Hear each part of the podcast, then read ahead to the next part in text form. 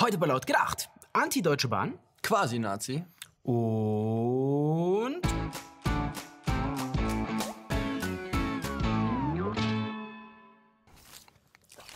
Die Deutsche Bahn kämpft. Gegen Verspätungen, Zugausfälle und Defekte. Und auch mit der Digitalisierung steht die Bahn auf dem Kriegsfuß.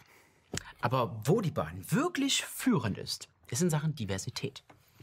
Darauf machte unlängst der Tübinger Oberbürgermeister Boris Palmer aufmerksam. Auf der Startseite der Deutschen Bahn sieht man sechs Personen.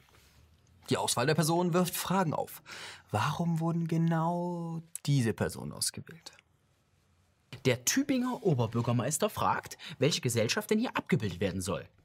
Und sieht bereits dunkle Wolken aufziehen.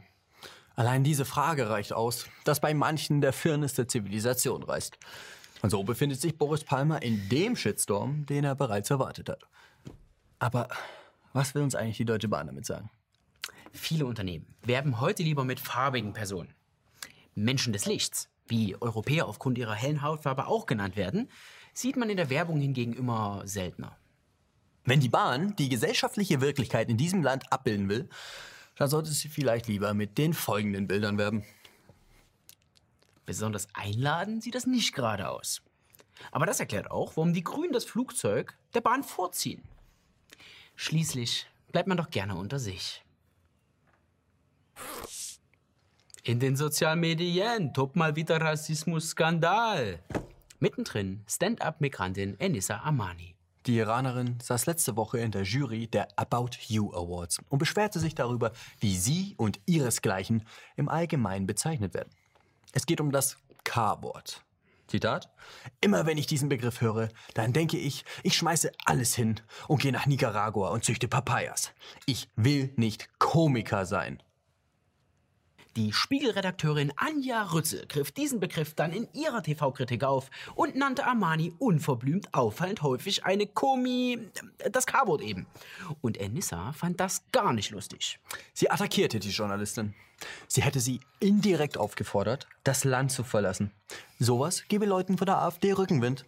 Rützel erntete daraufhin wüste Beschimpfungen von Armanis Fangemeinde. Quasi Nazi, AfD-Nutte, die ganze Breitseite. Doch die Spiegelredakteurin ist nicht als einzige betroffen. Neuestes Opfer ist der Comiczeichner Ralf Rute. Der hatte nämlich auch etwas zur Debatte beizutragen.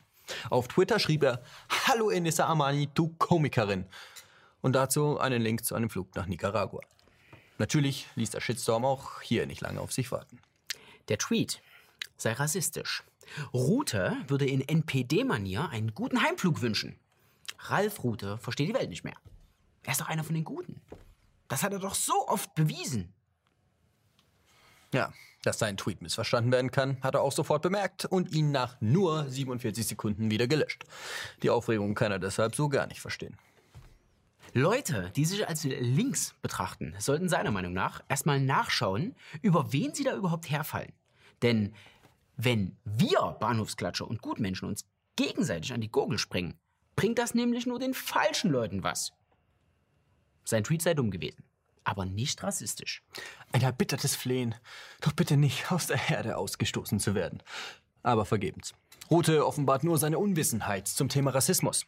Denn was rassistisch ist, bestimmt schließlich nicht er, sondern all jene, die sich irgendwie von Rassismus betroffen fühlen. Und natürlich können auch Linke rassistisch agieren.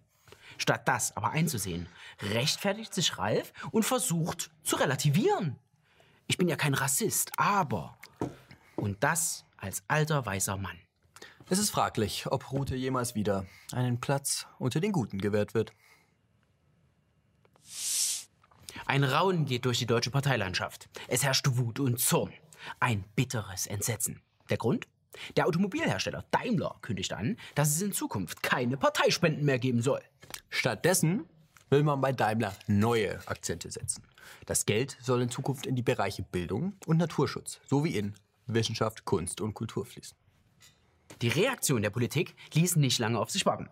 Gerade bei der CDU wurde so mancher Schwarze rot vor Wut. Zum Beispiel der CDU-Bundestagsabgeordnete Thomas Bareis. An Daimler gerichtet schreibt er, man kann mit Parteien, Politikern anderer Meinung sein und streiten.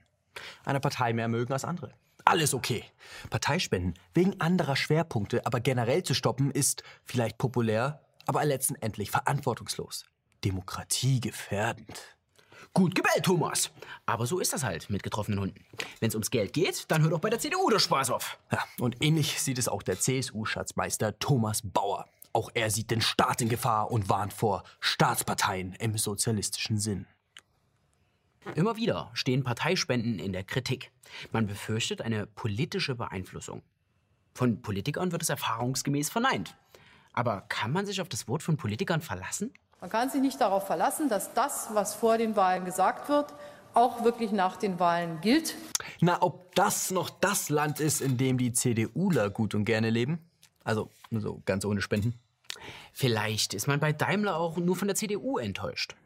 Vor einigen Jahren hoffte man bei Daimler auf ein Wirtschaftswunder. Versprochen wurde von der Politik etwas, das wertvoller als Gold sei. Aber wirklich erfolgreich war die Integration auf dem Arbeitsmarkt bei Daimler nun auch nicht. Der Konzern muss sogar Stellen abbauen. Nackt, zerhackt und angekackt. Wer wird in der nächsten Game of Thrones Folge in der großen Schlacht draufgehen? Schreibt's in die Kommentare. Du weißt doch gar nicht, ob es eine große Schlacht geben wird. Ansonsten liken, teilen, kommentieren, nächste Woche wieder einschalten und euren Großeltern von unserer Sendung erzählen. Und weh, ihr spoilert von. Haut da rein. Braucht ihr nie wieder einschalten.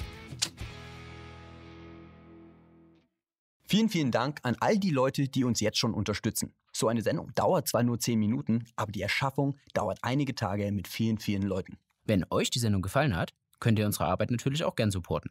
Nutzt dazu gern Patreon oder PayPal. Die Links dazu findet ihr in der Beschreibung.